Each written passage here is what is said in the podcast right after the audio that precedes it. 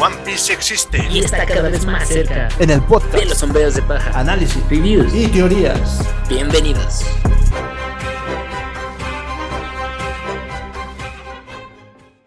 Buenas noches, yo soy Juan. Buenos días, yo soy Parra. Y este es el podcast de los sombreros de paja. Llegamos al capítulo 1062 que se llama Aventura en el país de la ciencia. ¡Tan! A ver, eso es importante porque cada que empezó un arco ya teníamos, por ejemplo, un título parecido. Si recuerdas, había un Aventura en el país de la arena Ajá. cuando inició Alabasta y en la otra Aventura en la isla de Dios cuando empezó Skypia. Entonces, bueno, ya sabemos, Oda pues le gusta hacer esas referencias. Quizá estos capítulos están conectados, como lo que habíamos hecho en esta teoría loca de todo tiene sentido al final, pues para ponerle atención a ese título. Pero nos adentramos en este capítulo y creo que dame la razón o no, pero muchas de las predicciones que hicimos en el capítulo pasado se hicieron realidad. bueno, muchas, entre sí, entre que no, no completas, pero sí parte de ellas. y ya tenemos continuación. Bueno, tenemos otro tomo del viaje sin emociones que también está interesante. Ahora también esto ya. Ya, ya le dio una vuelta, una vuelta totalmente a la historia, no me lo esperaba. Uh -huh. Entonces. Esto bueno, dio un plot twist de ya parecía que se iba a acabar. Ajá, no, de hecho, sí, sí. Yo, yo dije, ya, ya se escaparon. Ahorita nada más falta ver cómo regresan al, al país del Germa, ¿no? Y ya, básicamente. Y ya, Pero ajá. no, al parecer no. Al parecer no, y esto otra vez, este sí tiene conexión con lo que está pasando. Ahora sí parece que estoy sintiendo que hay dos historias al mismo tiempo. Sí. Que van a, que van a, que van a cruzarse muy pronto. También ahorita, ahorita analizamos la portada. Antes de empezar el capítulo, tenemos que pasar a una parte muy importante de esta semana o en este episodio. Vamos con el tercer giveaway de, del primer aniversario del podcast de los sombreros de paz. Así es, ya llegamos al tercero. Si recuerdan, en este concurso íbamos a dar una figura, bueno, vamos a dar una figura de Chopper, un Funko. Además, la verdad, como dijimos, el premio, el premio extra era, es un blue tip para, para un dibujo que nosotros seleccionaríamos. Pero sinceramente, muchos dibujos estaban muy padres, bastante bien hechos. Entonces, no nos pudimos decidir por uno solo porque son bastante buenos todos. Entonces decidimos dar otra pequeña sorpresa y vamos a regalar otro Blue Tip y un manga de One Piece Wanted. Así es, entonces en total vamos a dar cuatro, cuatro regalos, el Chopper, dos Blue Tips y el manga de Wanted. Entonces, bueno, hagamos un redoble. La verdad, analizamos los dibujos de detalle. Estuvimos tres horas pensando para eso. Entonces, bueno, digo, ya sabemos que hubo una situación ahí en los comentarios, pero no se preocupen, sí, también lo tomamos en cuenta. Entonces, va el redoble de tambores. No, primero el manga de Wanted te lo vamos a regalar a Larisa ASJ. Felicidades. Bueno, ese es el nombre que tienes en Facebook.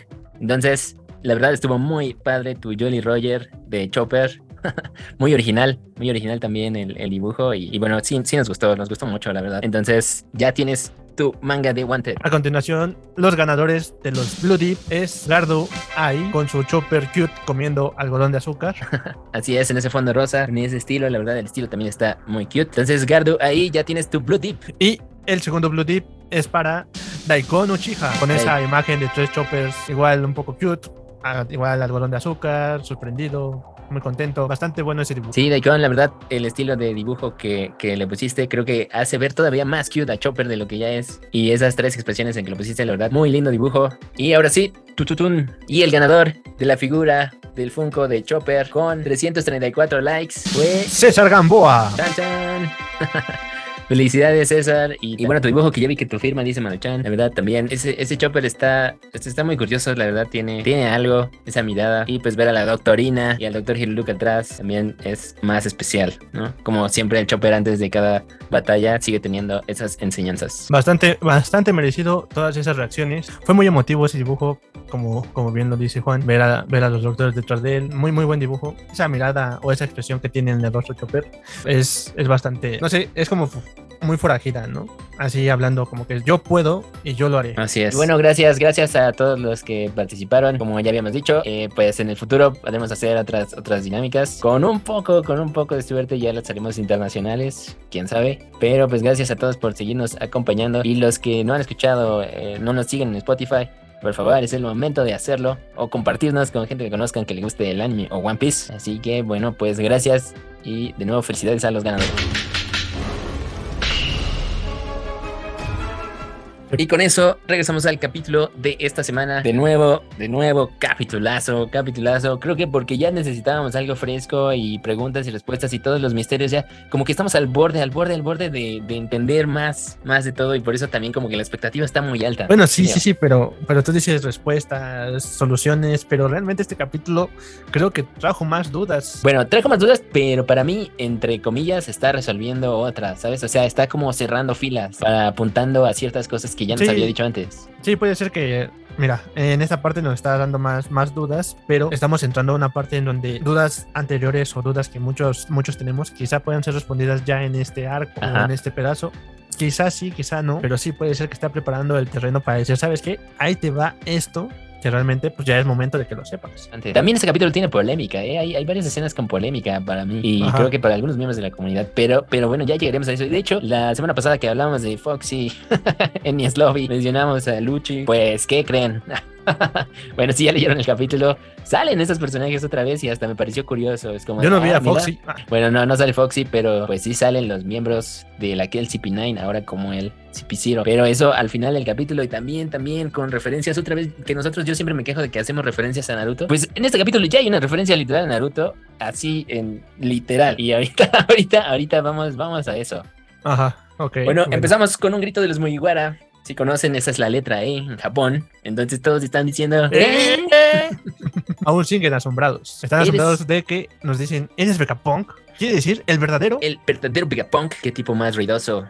Sabemos el Punk 02, que es la voz adulto, pero es la chica guapa. Y sí, aquí parece el más, el más sorprendido, el más animado, el más entusiasmado es Frankie. Vegapunk, déjame decirte que siempre te he admirado, obviamente, ¿no? Sabemos que Vegapunk es básicamente como su dios. Así es, y esto concuerda con lo que dijimos. Este, este debe ser arco de Frankie, entre comillas, slash arco de Frankie. Sí, en este, en este arco, de verdad, Frankie debe tener un... Mira, mucha gente ya está diciendo que todos van a tener un power-up. Quizá, te digo, Nami con su bastón, Usopp con su tirachinas o, bueno, su, su resortera. Pero Frankie, Frankie, obviamente debe de tener mucho más. Que de hecho, el capítulo pasado, ves que estábamos teorizando qué podía hacer de intercambio, del que yo dije, también Frankie debe ser muy importante. Pues ya en este capítulo creo que ya puso las piezas de eso. También podemos teorizar al respecto. Así es. Entonces, aquí le cuenta Frankie, hey, estuve dos años en el laboratorio de tu ciudad natal, Baltimore. Hay tantas cosas que he construido que siempre quise mostrarte. Y aquí Usopp, también sorprendido, este robot gigante es de ensueño. Es como 12 veces más grande que el Frankie Shogun, ¿verdad? Ojalá Luffy y Chopper pudieran verlo también, porque sabemos que ellos aman a los robots. Así es, aman la tecnología y aman a los ninjas. Y eso que, de hecho, como una frase de Oda ha dicho así de, esas son las cosas que le gustan a los chicos. Así es. se burla, pero así como a los chicos de Japón. Bueno, a nosotros también nos gustan, la verdad, de este lado del mundo. Pero vemos, vemos a un Usopp enamorado al lado de el Sanji enamorado. Así es, una belleza, Vegapunk es una belleza. Oh, ok, ok, bueno, podríamos decir que sí, pero... Ujú. Y Es una de nuestras ocho, ocho opciones que vimos la vez pasada, pues una tenía que ser, ¿no? Sí, sí, sí. sí, aparte ahí está también, ¿no? Ahí está. Esperen, nunca escuché que Vegapunk fuera mujer. Además, esa apariencia tan joven no encaja con los años que se dice que ya ha trabajado. Ujú. En ese cuadro donde Chop, donde, Donde Chopper- Robin, donde Robin. Robin, Robin se ve muy guapa. aparte creo que tiene chapas porque está, tiene frío. Recordemos que es una isla helada. Ujú. Se mojaron, obviamente. Y fíjate, igual aquí puedo estar viendo cosas, pero así como se ve la sudadera de Robin, ¿no te parece que lo que tiene ahí al lado es como una nubecita, como tenía la gabardina de los Akatsuki? No. estoy, Solamente- viendo, estoy viendo cosas. Solamente recuerda, si ves, si, si regresas dos cuadros atrás donde están todos alabando o donde está Frankie gritando, está nevando, es nieve. No, claro, claro, o sea, obviamente es nieve, pero digo que la imagen, o sea, la imagen tiene dos No, no, no, significados. no, pero no, no se alusiona a los Akatsuki. No, no, no, bueno, o sea, yo solo lo digo, pues, Por yo eso. solo lo digo, porque en ese capítulo podría haber referencias a Naruto y Sí, eso me sí, parecía como un dibujo ahí doble sentido. Ok, ok. y luego ya tenemos la explicación y por fin la revelación.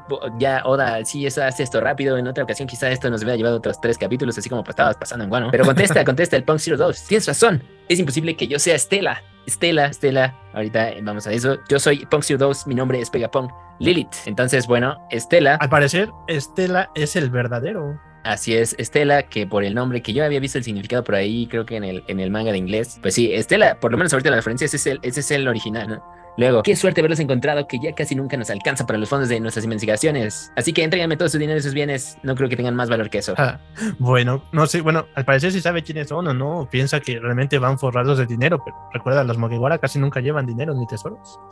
¿Y quién contesta con cuestiones de dinero? Eh, ¿de qué estás hablando? Dice Nami.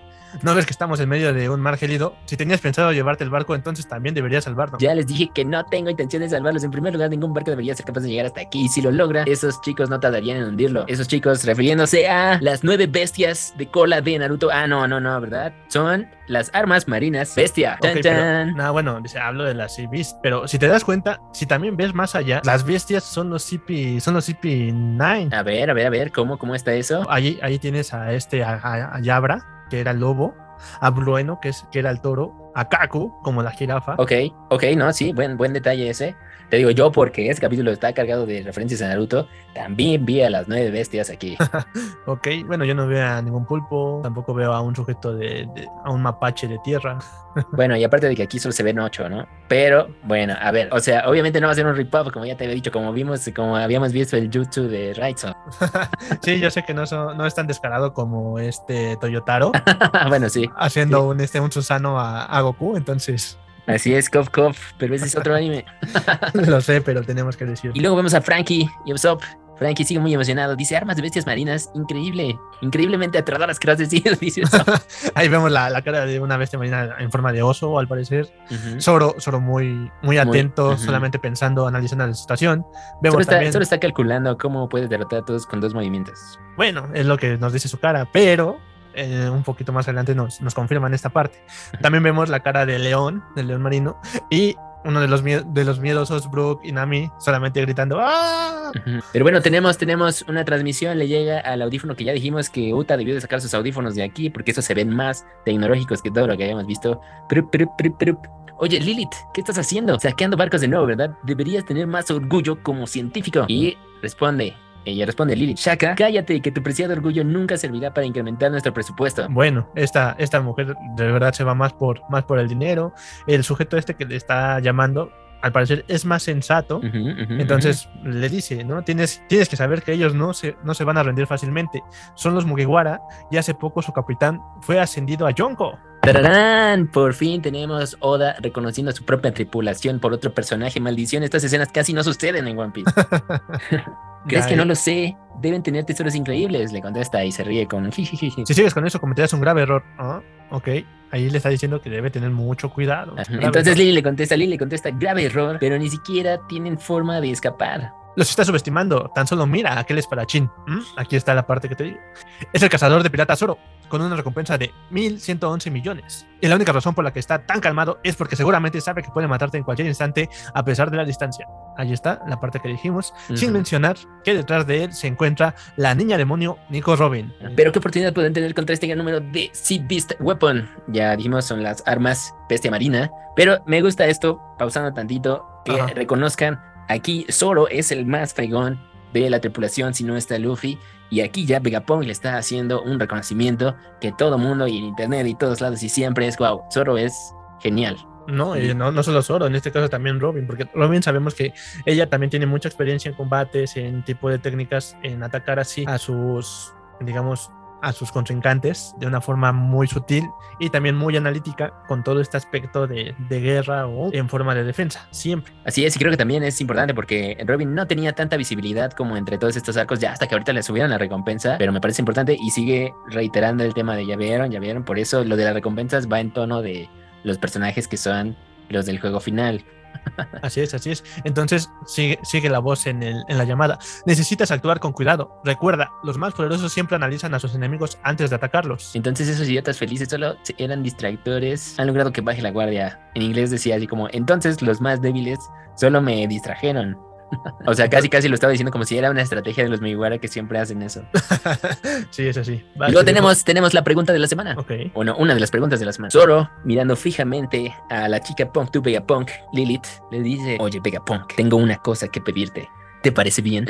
Y aquí al parecer Shaka contesta, no importa lo que diga, tráelos aquí.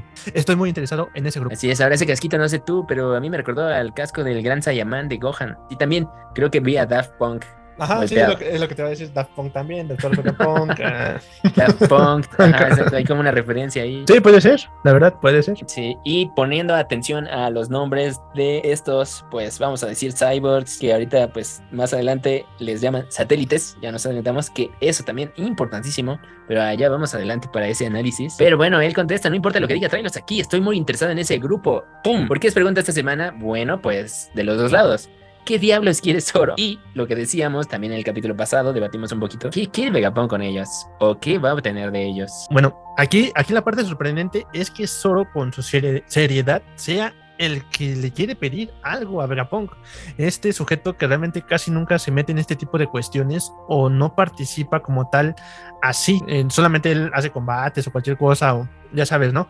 Tiene esa parte muy, muy madura en que detiene a, los personajes o esto, pero esto, esto hace, hace más, este, más incrédulo o más sorprendente su participación aquí. ¿Qué es lo que realmente le quiere pedir? Para mí, lo que quisiera pedirle, bueno, no muy serio, quizás diga, ay, dame un ojo nuevo, ¿no? Bueno, o sea, o sea fuera de broma, esa es una de las posibilidades. Sí, o sea, si esto, si esto fuera un chiste, por eso de que siempre decimos que solo se pierde, hay alguien muy bromista en internet seguro va a decir, ay, ¿por qué no le da un GPS? Ay, no, o sea, no, no, no, una tontería, una tontería, sí. Aquí podemos sacar ese, ese meme, ¿no? Tengo, tengo, tengo cosa, tengo una cosa que pedirte. ¿Podrías instalarme un GPS? Tal vez, o entonces le va a pedir una espada láser o qué, ¿no? no, de hecho pueden ser muchas opciones. Sí, sí, sí, sí, o sea, podrían, podrían ser muchas opciones, pero a mí lo que me intriga aquí es que no hay una escena previa que a mí me diga por qué Zoro quiere pedirle algo a Vegapunk. Exactamente, o desde que era niño, cuando estaba con Kuina, cualquier cosa, o quizá hasta ahí nos vaya a conectar por fin con Kuina. Nunca vimos a Zoro con tecnología, de hecho hasta parece fuera de lugar, parece fuera de lugar esto. Por eso, ¿qué, qué podría pedirle Zoro? ¿Qué podría pedirle él? Así es. Bueno, eso está, eso está intrigante. Y bueno, ya el interés de Vegapunk, pues yo creo que ya lo dijimos, pues, ¿qué le interesa a Vegapunk? Pues los poderes, ¿no? Yo creo que son los poderes. Y los poderes, entiéndase, ya habíamos nosotros dicho, ok, las frutas del diablo porque las puede hacer y esto, pero tú bien lo dijiste, podría haber unos serafín muy iguara. Así es, digo las habilidades, porque si vimos un serafín de Mihawk, Mihawk no tiene fruta. Así es, sí, sí, sí. Bueno, hasta donde sabemos. hasta donde sabemos no, no tiene. tiene fruta. Pero entonces, en dado caso, pues sí, no le interesan solamente las frutas, le interesan las habilidades de estos personajes. Y regresamos a la parte de la isla. Tenemos a Luffy hablando con Boggy, diciéndole, así que tú ya has estado en este lugar cuando era una niña. En ese entonces, este era un laboratorio común. ¿Y para qué regresaste? Le dice Luffy. Uh -huh. Y aquí se revela lo que te había dicho, confirma, confirma la teoría bien puesta. Ok, ok. Quiero que Vegapunk me responda algo. Su vida depende de esa respuesta. Mi padre fue convertido en un cyborg por Vegapunk. Eso es genial. bueno, se sorprende Luffy o lo admira mucho, porque ya sabemos lo que habíamos dicho, es las cosas que les gustan a los chicos. Pero bueno, obviamente para Boggy no es así. Bueno, y esta es la gran también, gran revelación de este episodio. La verdad, esto sí creo que es un plot twist que no sé si ya es a propósito de, ay, ¿cómo hago que esto se conecte? Bueno, pues sabes qué, Bonnie es la hija de Kuma, pero, oh, ¿tiene sentido eso? ¿No tiene sentido? Híjole, esto va a dar, esto va a darle muchas vueltas de cabeza a todos. Bonnie sigue hablando. Para este momento, él ya ha perdido toda su humanidad, ni siquiera es capaz de reconocerse a sí mismo. Ahora él no es nada más que un arma biológica. Y vemos ahí pues una imagen de flashback del Kuma, supongo cuando estaba en la mesa del laboratorio o cuando lo vio en Mary Joyce. Y Jimbe, Jimbe sí preocupado por lo que dice Bonnie. No, Jimbe, Jimbe con una cara, una cara de terror o totalmente qué historia más perturbante lo que contesta Boggy lo sé pero lo sé por eso no pienso perdonárselo. Uh -huh. y entonces pues Luffy se disculpa. Yo lo siento me, llamo Bonnie. Bonnie. ah sí Bonnie. Bueno esto es importante. Digo no lo bueno, digas bueno, así bueno, al aire. Es la primera vez la primera vez que yo veo a Luffy decir bien el nombre de alguien más cuando lo corrigen. Pues, Andan, nota, nota ahí. Bueno, bueno, podría ser que, que, lo dice así porque por lo que le acaba de contar, quizá. bueno, no sé, pero yo consideraría ese detalle importante. Por eso, en por eso, quizá, por eso quizá por respeto. Entonces, bueno, aquí un paréntesis también de esta parte de, de Kuma y que es el papá de, de Bonnie. Entonces, recordemos también la otra teoría que Bonnie, su mamá, se supone o dicen que es Big Mom. Así es, eso, las pistas de ahí, pues está el corazoncito que vemos en sus labios. Obviamente que ella es una glotona y hay una analogía. El color de cabello. Come mu mucho, ajá. su color de cabello, bien dices. Y su barco, su barco también. O sea, sinceramente, el de Bonnie parece como el de Big Mom casi cuando era joven. Si, si alguien te los hubiera puesto así, yo creería eso. Sí, sí, sí, puede ser posible. Entonces, realmente, entonces, Kuma, Kuma se metió con Big Mom. Bueno, eso es una teoría loca que ahorita ya me parece muy loca, ¿no? Pero la otra cosa, y a mí que me llegó a la mente y me hizo clic aquí es, ok, no, no, no, tal vez lo de Big Mom solo es un señuelo. Ajá. Se me hace, y como bien lo dije en el capítulo pasado, ves que te dije, ¿qué te dije? Que tal vez Vegapunk es una mujer, es Ajá. una- puede ser una mujer vieja. Y a mí se me hace que probablemente Vegapunk sea la mamá de Bonnie. Y Vegapunk, su mamá, la doctora Vegapunk en este caso, es la esposa de Kuma. Y entonces tiene más sentido que le haya hecho eso a Kuma por una especie ahí de trato que salió mal entre ellos. Quizá una situación amorosa ahí telenovelesca donde también Kuma hizo algo que no le parecía o tenían conflicto de intereses. Porque recuerda, pues Kuma era un revolucionario O- y o- Vegapunk siempre fue pues para, trabajando para el gobierno. O ponle que no, no sea eso tampoco. Algo, algo más allá. Algo a decir de sí, yo te apoyo. Tú quieres experimentar con humanos, ocúpame a mí. Ok, claro, claro, puede ser también que más bien Kuma estaba apoyándolo porque nadie más lo quería hacer. Así es, entonces. Apoyándola, perdón. apoyan- apoy- apoyándola. Entonces dijo, sí, yo, yo te apoyo, yo lo hago, yo me ofrezco. Ujú. Y eso Pero- puede ser, tal vez esa parte Bonnie no la sabe. Exactamente, por eso el rencor o, o cuestiones así. Y el odio. ¿no? Pero, pero, bueno, no, esa parte de odiar a su mamá, en este caso, o al doctor Vegapunk, realmente tiene, sí tiene mucho sentido de decir, ok, le hizo eso a mi papá, para que no Es- nos diga que no sea su mamá o algo. Eh, pues tendría sentido si ella no lo sabe, ¿no? Ajá, Pero ajá. como ella dijo que ya lo conocía, Ajá, entonces puede ser que tampoco eso tenga lógica, ¿no? O sea, ya para que vean, o sea, estamos aquí haciendo una teoría y tirándonosla también, ¿no? Porque por un lado tiene lógica, pero por otro no. Exactamente, porque está diciendo que ya estaba ahí, entonces sí, sí sabe quién es Vegapunk, pero al final de cuentas, pero es que también te puedo decir, o sea, puede ser tanto el odio que no, lo recono- no la reconozca como mamá. Ajá, eso puede ser también. Además, esa historia ya la hemos visto mucho y como One Piece tiene este, este tema central también con, pues ya saben, el honor, las familias. Entonces, pues, sí puede ser, ¿eh? sí puede ser. Ahora, ya por lo que nos están diciendo en este capítulo y estamos viendo al Vegapunk y sus satélites, de nuevo adelantándome, pues no sería descabellado pensar que, pues nos habían dicho que Kuma ya era un robot, ¿no? Y vimos al Kuma en la isla, pues donde están los revolucionarios, ahí con Ivankov.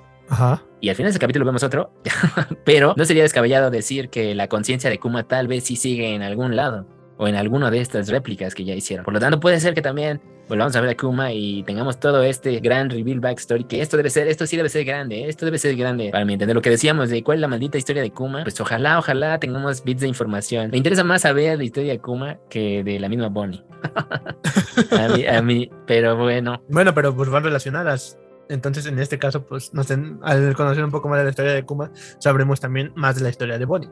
O al revés, también, sabiendo más la historia de Bonnie, sabremos más de la historia de Kuma. Así es. Pero bueno, ustedes, ustedes qué piensan? ¿Qué piensan? ¿Cómo va a estar esto de Kuma es el papá de Bonnie? O tal vez nada más es como su papá jurado también, ¿no? Está, está, está raro, está raro. Y si tomamos en cuenta, si, si lo de Big Mom es cierto, todavía es más extraño porque no veo a Big Mom echándose a Kuma. fuera, ¿Por qué fuera, no? fuera de broma. No lo vería extraño. Ve, ve sus hijos. bueno, tienes razón. O sea, ve, ve a sus hijos. Tienes razón, ya se metió con 36 especies, entonces tienes razón. Un cyborg no, no hace nada. Bueno, obviamente no era un cyborg cuando, Cuando en ese momento, ¿no? cuando, cuando se metió con él. Pero bueno, eso, eso va a dar para más teorías locas. Espero que pues vamos a seguir teorizando sobre eso después. Llegamos a la parte de arriba, que como lo que yo te decía, a ver, este arco, el capítulo pasado se llamaba ¿Cuál va a ser? Este va a ser el arco más sci-fi. Y te hice la pregunta, ¿qué diablos vamos a ver en esta isla? Y aquí tenemos nuestro primer, nuestro primer visor a qué hay y cómo está la imaginación de Oda con la tecnología. Llegamos a la superficie y vemos a un Luffy y a un Chopper muy feliz, como todos Así es. nosotros. Así es, Luffy, desesperado, buscando comida, pero a lo que ven se sorprende demasiado. Tiene sus ojos de estrella, lo que habíamos dicho, al ver las cosas de robots, monstruos o futuristas, como todo chico, se emociona. Y tenemos, tenemos una coma, una coma de Oda. De, oye, olvidé mencionar que conocí a Sabo en Mary Joyce. De hecho, en inglés decía, olvidé mencionarte que sí, me encontré con Sabo. pero supongo que eso no importa ahora. Maldición, sí importa, pero bueno, nos está dejando ahí colitas de cosas, ¿eh? Colitas de cosas. Bueno, pero ¿qué le podría decir de Sabo, no? Que Sabo no hizo eso, que Sabo estaba bien. Bueno, no sé. ¿Qué tal si, o sea, más bien, porque recuerda, Sabo es el que debió de ayudar para llevarse a Kuma, Ajá. ¿no? O para enviar a Kuma por algún lado, o, o demás llevarlo con sus amigos. Tal vez le dijo a Bonnie, o, o sea, más bien la clave es Sabo la vio después de que vio lo de Im o antes. No, eso, eso puede ser indicante, porque si la vio después, entonces ya también Bonnie sabe cosas para lo que sigue. Totalmente. Y tenemos la isla, la isla, por fin, Egghead, vista de adentro. Bueno, un poco, un poco, ¿no? Bueno, sí, un poco, un poco de la isla, porque no es mucho. Y tenía razón, no hay personas hasta ahora, pero parece que no hay. Y bueno, debo decirte que creo que se vio un poco leve todavía, ¿no? O sea, como que siempre empieza el arco como enseñándote la parte bonita. Ajá. Pero vemos este shot increíble donde te digo que tenemos a los dos Kaijus. y tenemos a un robot. tenemos a un este. a una bestia que está rara, tiene cuatro ojos, ¿ya viste? Sí, y tenemos a un Gundam. Tenemos, ah, bueno, sí, es un Gundam, tiene razón. De hecho, si se fijan, una de las torres parece control, tiene un control como de videojuegos del SNES.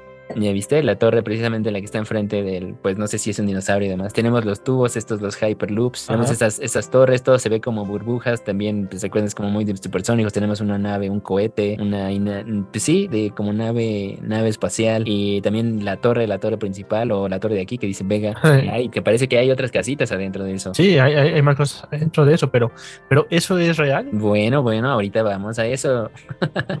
¿Pero qué es todo esto? Voy a subirme a eso, le dice Luffy a Bonnie. No puede, somos unos intrusos. ¿Cómo, cómo no? Y Chopper, oye Luffy, ten cuidado. Y Luffy ¡Rocketo! se lanza, se lanza hacia el dinosaurio extraño. Y Y, también lo muerde o se lo come, al parecer, pero, tenemos la reacción de Chopper y Bonnie. ¡Ya! Se comió a Luffy. pero por sorpresa, vemos un shot de Luffy atravesando a este monstruo. Ese monstruo que también, fíjense, tiene estrellas, tiene estrellas. Y de hecho, más adelante vemos una comida, así que también, también, también hay que tomar en cuenta. Creo que este país, así como otros que ha inspirado, tiene que ver con Estados Unidos, sinceramente.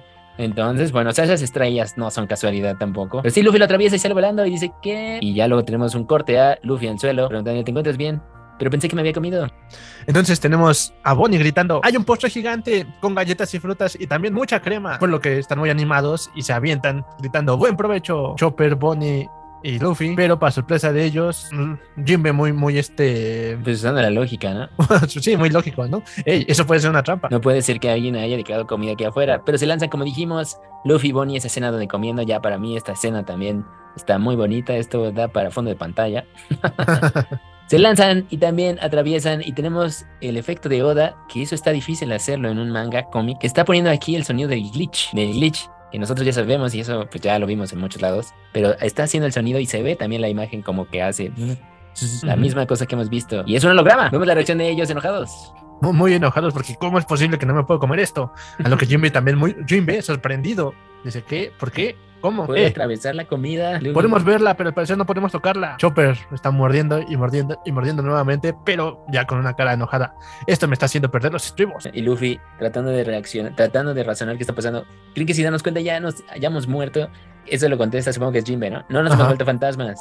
Este postre debe ser un holograma. A decir, es la primera vez que veo uno. Y Luffy, ¿qué es eso? No sé qué es, pero no lo perdonaré. Y se está transformando en Super Saiyajin 4.5 entre el 4 y el Gear 5, ¿no? Sí, sí, está como que le está saliendo el humito, se le está levantando este, el cabello y todo, pero aún sigue de color negro. Ajá. Entonces sí es así como que si me transformo o no me transformo, pero es el enojo. Ujú. Y tenemos la explicación de Bonnie para la gente que no sabe esto y quizás sí hay alguien que no lo conozca. Ok, nos dice, es una imagen tridimensional, hecha con luz.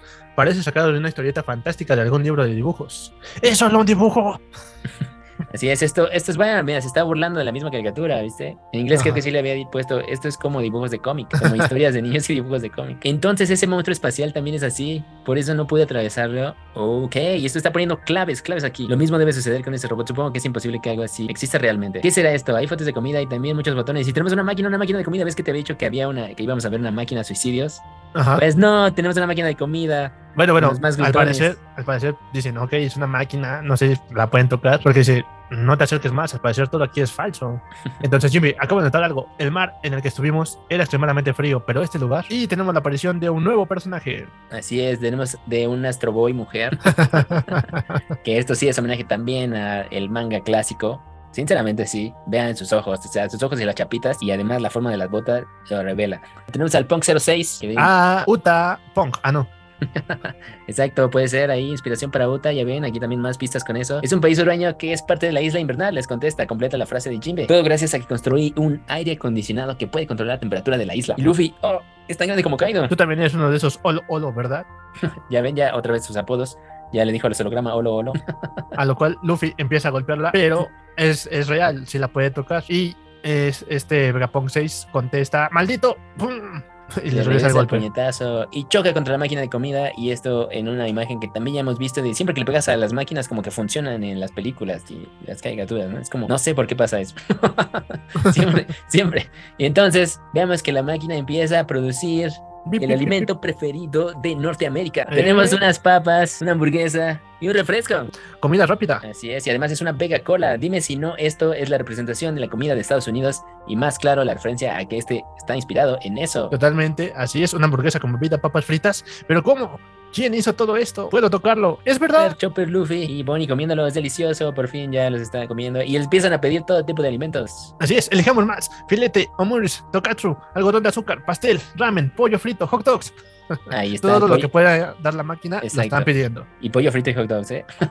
Algodón de azúcar, pastel. Estoy feliz que les guste. Es una máquina de cocinar sin nombre. Y ya ella, muy enojada, bueno, el, el robot, este ya sabemos que es otro de los satélites. Siempre y cuando haya ingredientes, puede preparar hasta 500 diferentes platillos que son servidos en un minuto. La opción haz lo que sea con las obras es mi favorita. Solo pueden ser construidos siguiendo los planos, pero como tenemos pocos ingenieros, no podemos producirlos en masa. Aquí en inglés estaba más agresivo esto. Decía que maldita sea, le pasó los planos al gobierno y que ningún, casi casi así, ningún fregado ingenie- ingeniero puede hacer las máquinas. Es tan Ok. difícil seguir los planos. Ok, creo que tiene más sentido esa parte de, de inglés. Porque sí, es, es la molesta que dice. No sé por qué se molestaría en no poder hacer las máquinas en masa. Claro, sí, aquí, aquí está, está diferente el contexto. Ajá. En realidad se está quejando porque quería producir en masa, eso se lo dio al gobierno, pero no hay ningún maldito ingeniero en el gobierno que pueda seguir sus planos.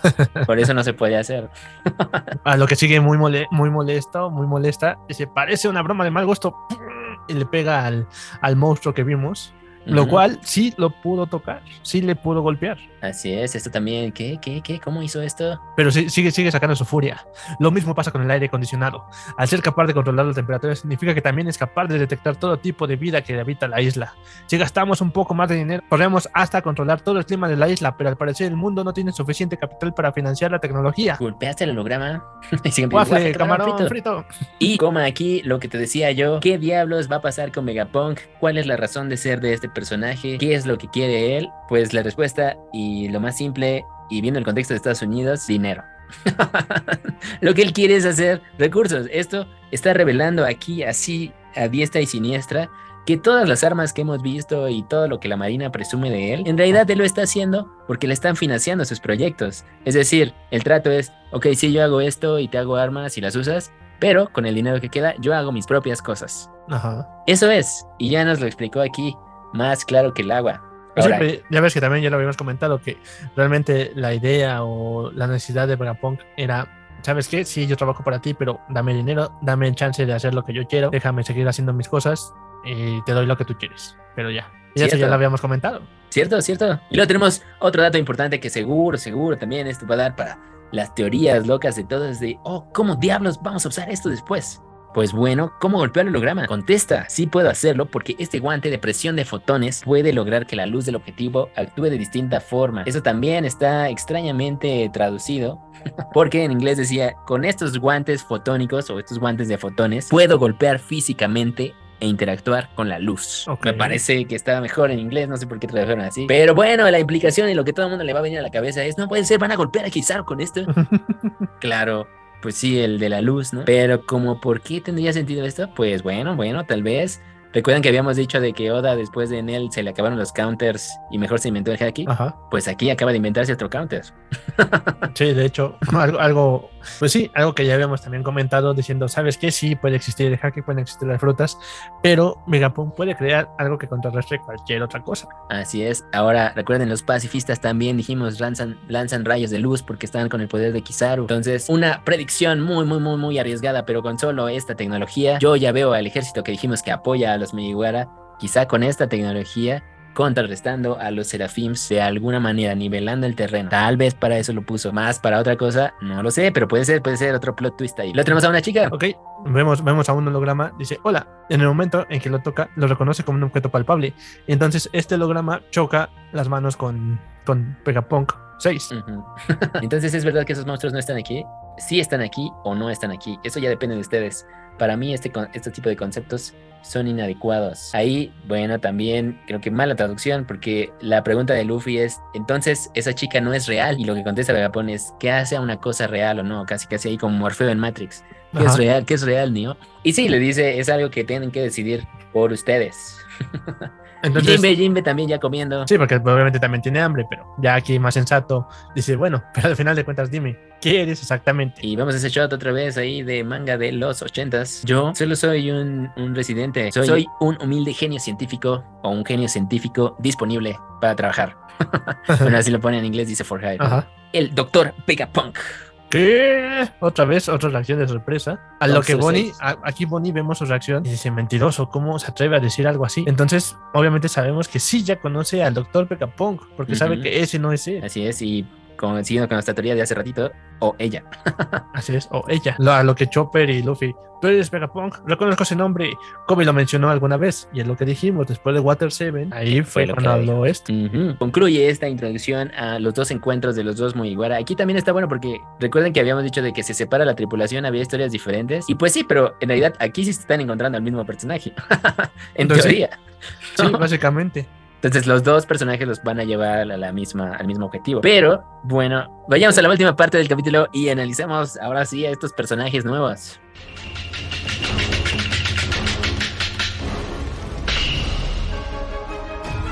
Estamos en alguna parte del nuevo mundo con un barco de la marina y personas hablando dentro de él diciendo, en otras palabras, ¿qué se supone que debemos hacer? Escucha, Luchi, Vegapunk trabaja solo, está hablando el Usopp Quarrado y no tiene tiempo, está demasiado ocupado siendo un genio. ¿Conoces el proverbio? Incluso tomaría prestada la mano de un gato. Que eso, bueno, está, está medio raro. Igual en la traducción en inglés, Kaku le dice que técnicamente Vegapunk sigue siendo una persona. Y el dicho que le menciona a Kaku es en inglés de, digamos, que te dicen que estás tan, ocupado como un castor, que en japonés se lo dicen tan ocupado como un gato. Ajá. Entonces imagina que hay más de un gato.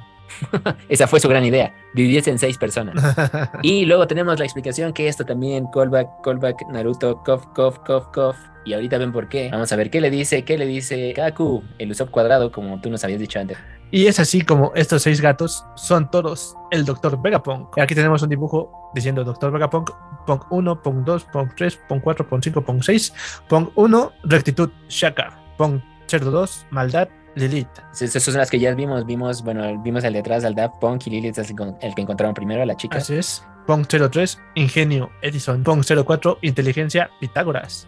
Pong 05, Codicia, Yoga. Pong 06, Violencia, Atlas. Y luego, luego está curioso lo que dice Luchi, que les digo ahí, en el cuadro de inglés dice, soy el único raro por pensar que eso suena imposible. Y luego Luchi contesta, en español pusieron, los genios son un dolor de cabeza. Ajá. Pero eso en inglés, en inglés dice, geniuses are such a pain. Y a ver, a ver, perdón, pero aquí, aquí está haciendo una frase que habíamos visto con Shikamaru y además está poniendo literalmente la palabra pain. Está diciéndote, Ok. los genios son un dolor. Ajá. Y es una referencia directa también a lo que hizo Pain, que ya sabemos Nagato tenía también a sus cyborgs así controlados a la distancia, o bueno, sus marionetas. Ajá. Y aquí está, ¿viste? Dándole crédito a Kishimoto como se merece. O sea, no sé si a ti te llevó a eso, pero ay, a ver, a ver, la frase Arso Chapain, perdón, pero me pareció muy, muy, muy. bueno, muy- eh, bueno, tú porque lo estás leyendo en inglés, pero al final de cuentas, sí, sí, este, hablando con otros, con otros amigos, también, ¿sabes qué?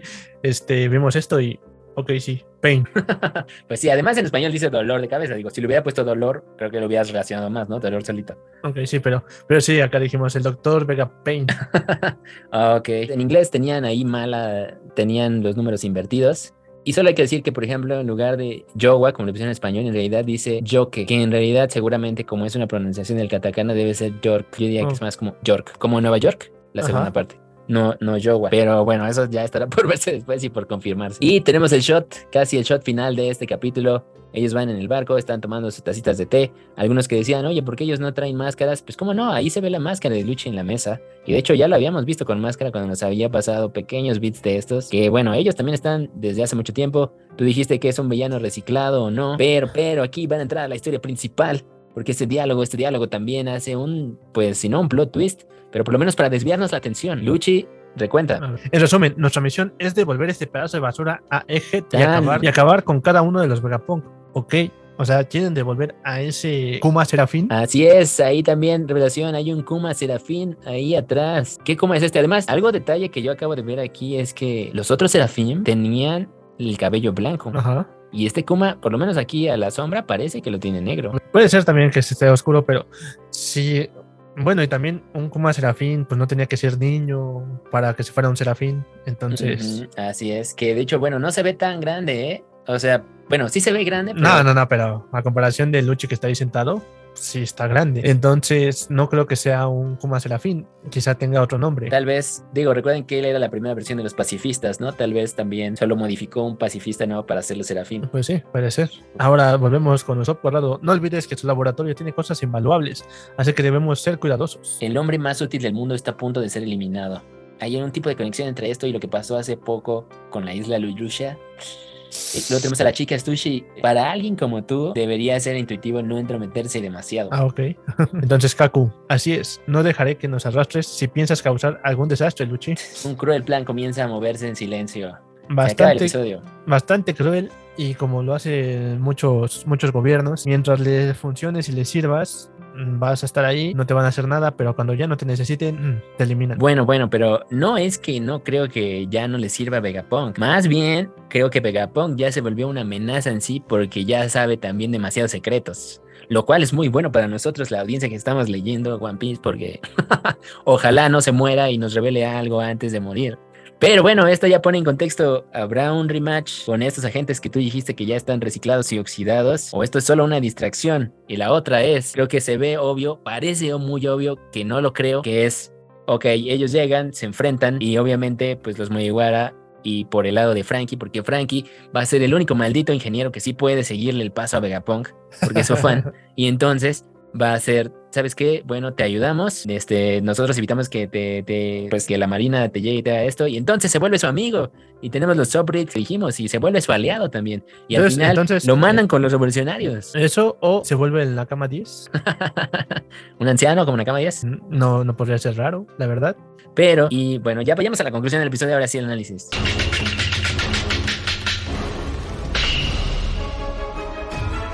Continuando con lo que estábamos diciendo, ya estamos analizando. Eh, yo creo que también habría que considerar el papel de la Marina y lo que estaba pasando con Kobe, el Mepo y ellos en este contexto. ¿Por qué? Porque recuerda a Aegis Zero, que de hecho por ahí no sé si esto es cierto, pero Aegis creo que significa escudo y pues los otros son los de Sword, entonces escudo contra espada también me suena ahí como juego de palabras donde se van a pelear. Entonces tampoco me parece descabellado que la propia Tachigi junto con el Mepo y ellos son más bien los que traicionan al gobierno y defienden a Vegapunk para que Vegapunk los ayude también con los Serafín para ayudar a Kobe. Entonces, eso también tiene lógica, la verdad.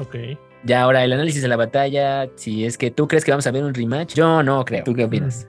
Mm, no, pues en este caso, si van contra Vegapunk y entonces están los Mugiwara en esta isla en Head y Vegapunk dice, ¿sabes qué? Este, pues ustedes están aquí ahorita, ayúdenme y yo les ayudaré. Al final de cuentas, no sé qué tan. Bueno, puede ser que pues, Luffy diga, ok, ya nos diste comida, nos estás ayudando un poco, entonces, ¿sabes qué? Pues sí, no se metan con él como siempre, porque ya le dio la comida. Ajá, sí, sí, ya le dice el clavo, ya le dio la comida. O sea, yo si fuera Luche ya estaría preocupado. bueno, no puede estar preocupado porque todavía no lo sabe. Entonces, en este caso, pues ya cuando lo vea y que están ahí los Mugiwara, va a decir, maldito Mugiwara. Y sí debe de ah, haber una pelea. Bueno, sí debe de haber una pelea, pero y aquí va, y esto seguramente representando la voz de miles de fans. Creo que para este momento todo el mundo estamos de acuerdo de que una batalla Luffy y Luchi debería de acabar en dos paneles. o sea, mm, no, veo, no, veo, no veo cómo Luchi y Kaku en un power up increíble. Piénsalo de esta manera. ¿Tú crees que Luchi le hubiera ganado a Kaido? Yo creo que no. Ahora, a, a menos que Oda otra vez está aquí un churrazo donde estos cuates también aumentaron su poder por mil. Lo más seguro es que sí, porque por algo son el Lightning Zero. Pues sí, pero ya habíamos visto a los de las máscaras y yo que pensaba que eran así bien fuertes, yo al final no los vi más fuertes que este hizo. Y dijimos, hizo, pues sí, eso era pues ahí uno de los rankings altos de Barba Blanca, pero a ese nivel tampoco, o sea, no era como, o sea, Marco les pudo haber ganado, ¿sabes? Entonces, mm, yo, bueno, si los ponemos como a ese grado, yo no los veo al nivel incluso de los mismos almirantes. O sea, yo sigo viendo más pesado a Kaino, a Kizaru y a ellos que a Luchi. Y ahorita el Luffy Gear 5 contra Luchi, yo lo veo ahí muy descabellado. Más bien pensaría que si se van a pelear con ellos otra vez, ya va a dejar que otros personajes peleen con ellos. O sea, ¿tú crees que, por ejemplo, un rematch Zoro Kaku no también ya sería muy fácil para Zoro? Sí, ese sí. Pero te digo que Luchi, no sé, quizá, quizá Nuchi puede ser que sí sea. O sea, es que piénsalo por lo que nos dijo Kaido. Embutirse en haki de conquistador para protegerte y atacar. Solo un puñado de individuos tenían esa, esa capacidad para hacerle frente a él. Yo no veo a Luchi aprendiendo eso en dos años. Pero bueno, nos podemos equivocar, ¿eh? Esto es como fans también queriendo verle tres pies al gato, pero, pero se me haría muy, muy también raro que Luchi tuviera ese nivel de poder. Sí, y mira, fíjate que hasta puede ser que peleen contra los Vegapunk. También. También puede ser esa parte, pero al final de cuentas, entonces Luffy y los Mugiwara, que, que cuál sería su papel contra esta gente. ¿Qué digo? Yo creo, y aquí para simplificar el plot, estas personas llegan, van a matar a Vegapunk. Vegapunk también estaba ahí seduciendo a los Mugiwara, en realidad también él para fines propios. Después llegan estos cuates, ven que lo van a matar. Vegapunk se hace amigo de Frankie, por eso decide perdonar a los Mugiwara, se cambia a su bando, pero en realidad no son los Mugiwara los que se enfrentan a Lucha y a ellos, sino más bien llega Tashigi con la banda allá de los de Sword. Entonces el gobierno mismo empieza a voltearse y darse cuenta de que en realidad pues el gobierno está mal. Entonces Ah, Ahora sí, ahora sí, Tashigi, Tashigi traiciona al gobierno, ya apoyando completamente a los Mugiwara, y se pelean ellos contra el CP, el CP0. Eh, se escucha muy telenovelesco, entonces. Ah, ¿sí? Sí, sí, sí, Ay, sí, ay, ay. totalmente. Pues a ver, Drake traicionó al gobierno y también, Ajá. también le dobleteó a Sword. No se me hace escabellado que pase esto ya. O sea, yo hasta veo, veo a un El Mepo muy enojado defendiendo a Vegapunk porque necesita Vegapunk para salvar a Kobe. Ajá. Hasta eso te podría... Eso sí, eso sí lo veo, lo veo muy posible. Ok. Esa parte sí, pero eso de que, no sé, te- que Tashigi se rebele contra el gobierno, que abra los ojos y que diga, eso sí, no. Ok, bueno, bueno, entonces a ver, ¿cómo crees que se despliega esta historia? ¿Qué más veremos en la isla? ¿Todavía no crees que veremos espadas láseres? puede ser, puede ser que dé así como que una, una muestra y que diga, todavía no están completas, pero próximamente en algún lugar muy, muy, muy lejano. También ya me queda la duda si todas las máquinas de Vegapunk son este son mujeres. Y de hecho, vamos a esa parte a Ajá. analizar. Digo, fuera de lo que vaya a ser en la isla, que sí espero, espero más cosas, espero más cosas tecnológicas. Pero ahora sí, a ver, esa parte también argumental que te digo que esto va a dar también vuelta a todo, a todo, a todos lados. El que hizo la traducción de inglés, o bueno, la traducción base, hizo algo, pues señaló algo muy obvio, ¿no? Nos Ajá. dijo Kaku que las personalidades en las que se dividió Vegapunk son satélites. Y entonces luego, claro, pues tú dices, pues sí, Oda pone simbolismos y esto pues obviamente también está en la cara. Es de, a ver, ¿por qué les puso esos nombres? Lo que yo siempre he dicho, o sea, los nombres no son al azar. Y también aquí conectó los nombres con emociones. Ajá. Pero el primer dato a tomar en cuenta es que varios de estos nombres son nombres de cráteres de la luna.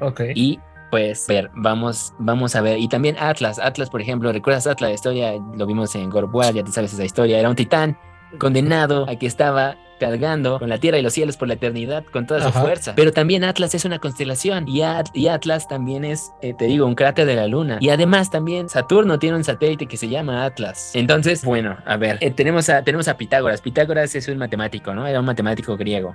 Ajá. Y Pitágoras era un astrónomo también. Y también hay otro cráter en la luna que tiene el nombre de Pitágoras. Ok. Tan, tan, tan, tan. Luego tenemos a Lilith. El nombre de Lilith, que esto seguro si lo has visto, está asociado con una figura femenina de poder, de conocimiento, conocimiento secreto, energía. Y además Lilith parece, como nos había dicho, es la única que habla como viejo, ¿no? Ajá. Y- Bueno, también recuerda que Lilith, ahí en, en la mitología o en la, la ficción este, que vemos a través de la historia, Lilith también la toman como la primera esposa de, de Adán. Una, una mujer que rechazó someterse al yugo de un hombre, de un dios, y que escapó del paraíso. Ya.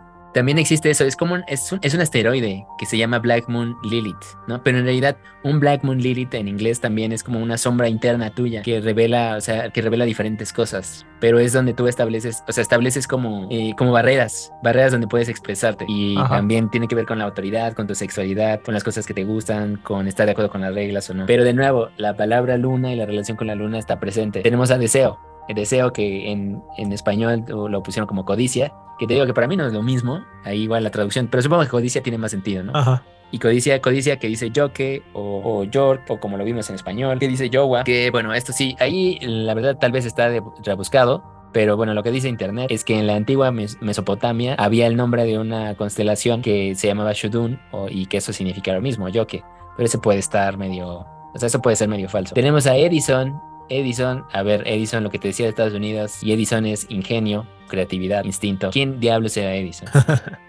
Thomas Alva Edison, que también fue una de las adoraciones de Homero Simpson. Lo trató de seguir en, un- en uno de los capítulos.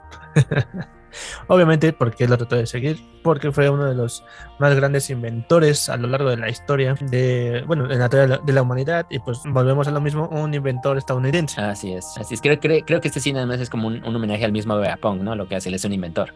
Sí, puede ser. Recordemos, Edison es el, el, creador de la bombilla. Quizá algunos dirán no, que le copió la idea a, a Tesla. O, El fonógrafo. El fonógrafo, la. Pues se supone que la electricidad también. La cámara también se supone que alimentó la cámara, aunque sí hay cosas que están debatibles sobre sus inventos, la verdad.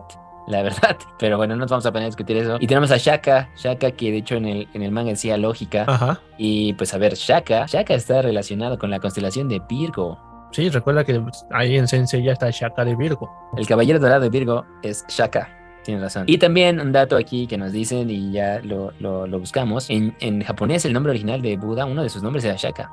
Ajá. Y la luna, la luna también en el budismo es un símbolo también, un símbolo famoso dentro del budismo. Entonces, la conclusión más grande que hay que llegar a todo esto. Seguramente muchos fans mañana van a despertar con esta epifanía, así diciendo, estoy seguro alguien va a decir esto. Se va a despertar y va a decir, no puede ser, el One Piece está en la luna. y entonces yo voy a decir, wow, pues después de este capítulo tal vez no suena tan descabellado eso. ¿O sí? ¿Ustedes qué opinan? ¿Ustedes qué opinan? recordemos, recordemos de nuevo el famoso arco de la aventura, la aventura de Enel en el espacio. Ajá. Ese arco, por el simple hecho de existir, nos dice que había piratas que viajaban en el espacio hace mucho tiempo. Y además, ellos en el espacio, también había otro, otro viejito que los ayudó ahí bueno, otros de la raza, y ellos son robots también, eran robots, los que se encuentran eran robots que los vuelve a despertar con su electricidad. Ajá. Por lo tanto, ya aquí igual me surge otra, otra idea loquísima, que esto sí es nuevo. ¿Qué tal si el mismo Vegapunk es descendiente directo o una de estas personas que vivían en la luna? Chan, chan, chan, chan. Okay. Eso, eso, eso sería un hit ya top 10 campanita. Tan, tan, tan, tan, tan. ¿Qué opinas de esta teoría? o sea, ¿crees que, o crees que de ahí vienen los Lunarian? También, o sea, ya de para qué diablos hizo los Serafim, para qué estaban buscando a los Lunarian, todos sus satélites tienen relación con la luna. Esto está como ese meme también de, ¿te acuerdas del profesor de Dash en Los Increíbles? ¿Coincidencia? Ajá. No lo creo. no, pues la verdad, es esta parte de que la luna sí tiene bastante, mm, bastante importancia para la historia, sí, sí es cierto, pero de todos modos, eso de que quizá el One Piece esté en la luna, pues sí, como dices, no se ve tan descabellado porque en este caso, porque es Río, Río Rogers. El mensaje de, de, Joy Boy fue, este, te espero en la luna, o el, el camino, este, el camino sigue hacia la luna, no sé. Quizá pueda ser una frase así. Pues, o sea, la pista es, en la historia de Nell vimos una ciudad en la luna. Y es el Ajá. único otro lugar donde hemos visto robots. Ya por esa simple conexión ya, ya no suena tan raro. la verdad, la verdad ya no suena tan raro. O sea, de hecho, pues ya ves que en la luna vimos igual a, a, un científico creando a los, a los personajes estos pequeños. Así es, es lo que te decía, vimos a un científico y en la ciudad pues también están estas formas tecnológicas, no son exactamente las mismas, pero pues todos estos seres que vimos ahí pues también eran robots y lo curioso es que funcionan con electricidad, ¿no? Sí. Bueno, en ese caso. O sea, creo que ya están las pistas ahí. ¿Por qué la electricidad? Nos acaban de enseñar un guante que le golpea la luz, ¿no? No, la electricidad y esto no es lo mismo, pero también es como, o sea, es como parte de lo mismo, es como extensión del mismo conocimiento. Entonces, hmm, Saquen sus teorías locas todos, porque me parece que en él está más cerca de aparecer de lo que, de lo que pensamos, ¿eh? Porque parece que es el único que tiene nave espacial en esta historia. ¿O realmente crees que en él regrese a la Tierra? O lo que te digo, si esta teoría fumada, porque la neta sí está fumada, que el One Piece está en la luna, vamos a ver a Smoiguara en la luna y un reencuentro allá. Ajá, puede ser. O sea, en este caso puede ser. Tan bueno, ya, ya al final de cuentas, si, si, si vamos que esta teoría es más que cierta de que está en la, que está en la luna y que los Mugiwara viajan allá, no sé si ya estaría muy fumado. Pues, ¿eso te haría reír como a Roger en Laftel? A mí sí. Sí. la verdad, sí. Eso le da un punto positivo.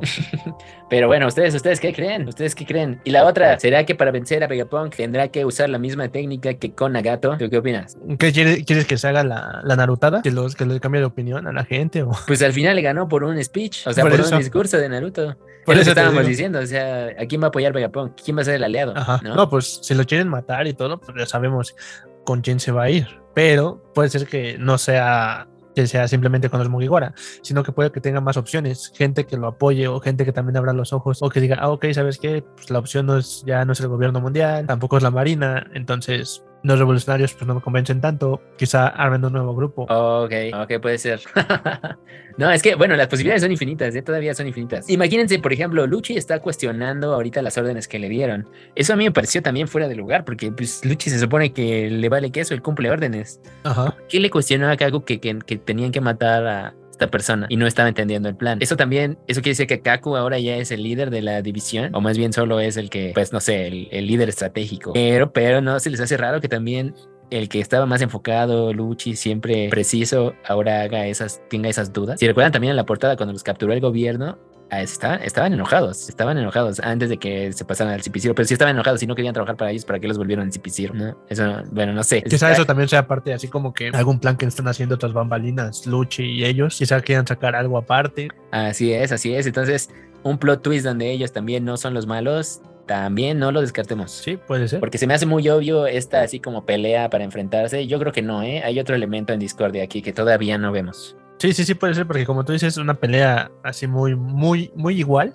entre Luffy y Luchi. Pues sí, no, sí tendría que ser un muy power up bastante grande para Luchi, como para enfrentarse a Luffy.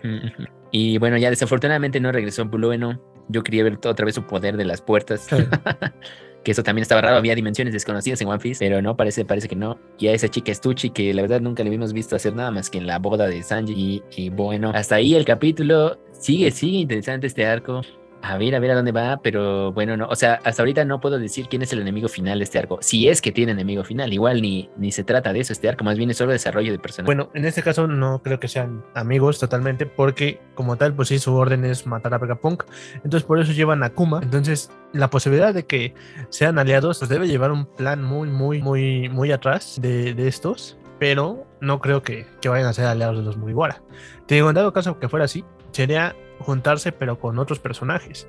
Quizá al final no terminen matando a Vegapunk y se unan con él y ahí sea, sea el punto, ¿no? De quiebre. Que digas, ah, ok, pues ya que se larguen los Mugiwara y nosotros nos quedamos con Vegapunk. Claro. Y la otra que dijimos al inicio del episodio, seguramente el Kuma original, o por lo menos la conciencia del Kuma original, va a regresar a alguno de estos cuerpos que ya vimos que sí puede estar en diferentes. Tal vez no sabemos si el que tiene los revolucionarios- revolucionarios es el cuerpo original o no, pero yo siento que la conciencia sí podría regresar incluso a este Serafín que estamos viendo, o a algún otro personaje. Pero ese encuentro, ese encuentro ya Bonnie, Vegapunk, Kuma, uy, creo que es de eso se trata este, este arco, ¿sabes? O sea, sí, más, como dije, revelación de personajes y desarrollo de otros personajes. Y ojalá que Vegapunk, si al final sea su amigo y si les dé el power up a, a- a los Mugiwara que, pues, que lo necesitan. Ajá. Y pues sí, Frankie va a ser su número un no fan y va a ser el único que va a poder trabajar con él, ¿sabes? Entonces, o sea, veo que por eso va a amar a los Mugiwara, por Frankie. Sí, puede ser. Y al final puede ser que le, le dé hasta los planos, los planos para la máquina de, de comida. Y quizá alivia un poco a Sanji de, de preparar, pero aún así no creo que hasta Sanji la acepte esa máquina. También, de hecho, sí es cierto, van a tener esa máquina ya en el, en el barco. pero de hecho, algo que quizá un detalle menor, pero ya ahorita acabo de, de notar, es que por eso que menciona Luchi de que tal vez van a matar a Vegapunk por el accidente de Lulusha, ¿no será entonces que tal vez Vegapunk construyó esa máquina? Él construyó la máquina que destruyó la isla Ajá. y tal vez por eso también lo van a matar para acabar con cualquier relación con eso. Y eso cancela lo de que pues era Urano. O más bien, tal vez sí es Urano y Urano también se construye. O le encargaron a Vegapunk hacer armas que se parezcan a las ancestrales, pero en realidad son las versiones tecnológicas, Puede ser. no los originales. ¿no? Podría ser, podría ser también su copia. Muy bien. Entonces aquí dejamos el episodio por hoy. Y pasamos a la portada del German. Un viaje sin emociones del Germa 66, volumen 20.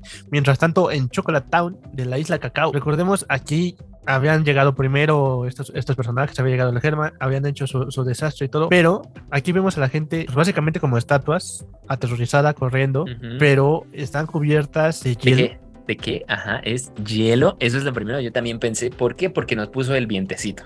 Así es. El vientecito del frío. Eso, ese dibujo señala frío. Entonces, muy probablemente es hielo. Yo pensé también, dije, ¿es una explosión o no? No, no, pero ya cuando vi a las estatuas, como dices, bueno, la gente ahí corriendo y los puso específicamente como estatuas mirando y que se quedaron friseados. Entonces, bueno, ¿quién es el personaje de hielo? Iceman. Ah, no.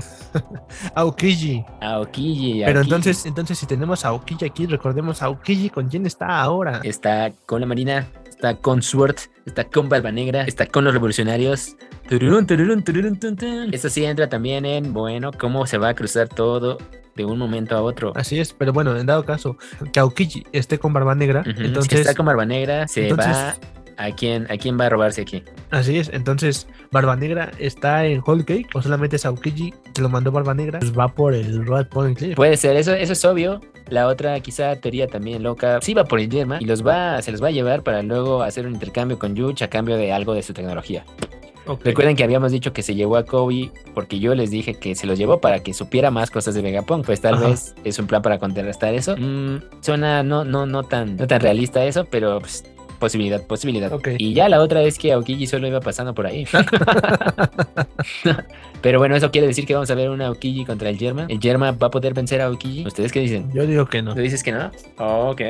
Sí, yo digo que no. Realmente no. Los, los poderes de estos deben ser más o menos equiparados. Pues sí, sí, sí, sí. No, pues ya sería cuestión de esperar el próximo episodio de, de Un viaje sin emociones para ver si sí es. Bueno, si sí es él o si nos dicen alguna razón del por qué está ahí Ujú. o si se encuentra con el Germa. Que ya sería, ya, ya, ya le duró mucho, ¿no? Estos volúmenes. Pero creo que no, porque recuerdo que el Enel también ya iba así como volumen 34 o algo así. Sí, no, los volúmenes a veces duran bastante, hasta 40 puede ser, pero en este caso, pues sí, está interesante la historia. Cada, cada vez le pone así como que un poquito más de... Más intriga, ¿eh? Más intriga a cada episodio. Cuando dices, ah, ok, sí, ya, ya acabamos y todo, pero no. Exacto, exactamente. Y bueno, con eso concluimos este capítulo. La verdad también estuvo bastante largo.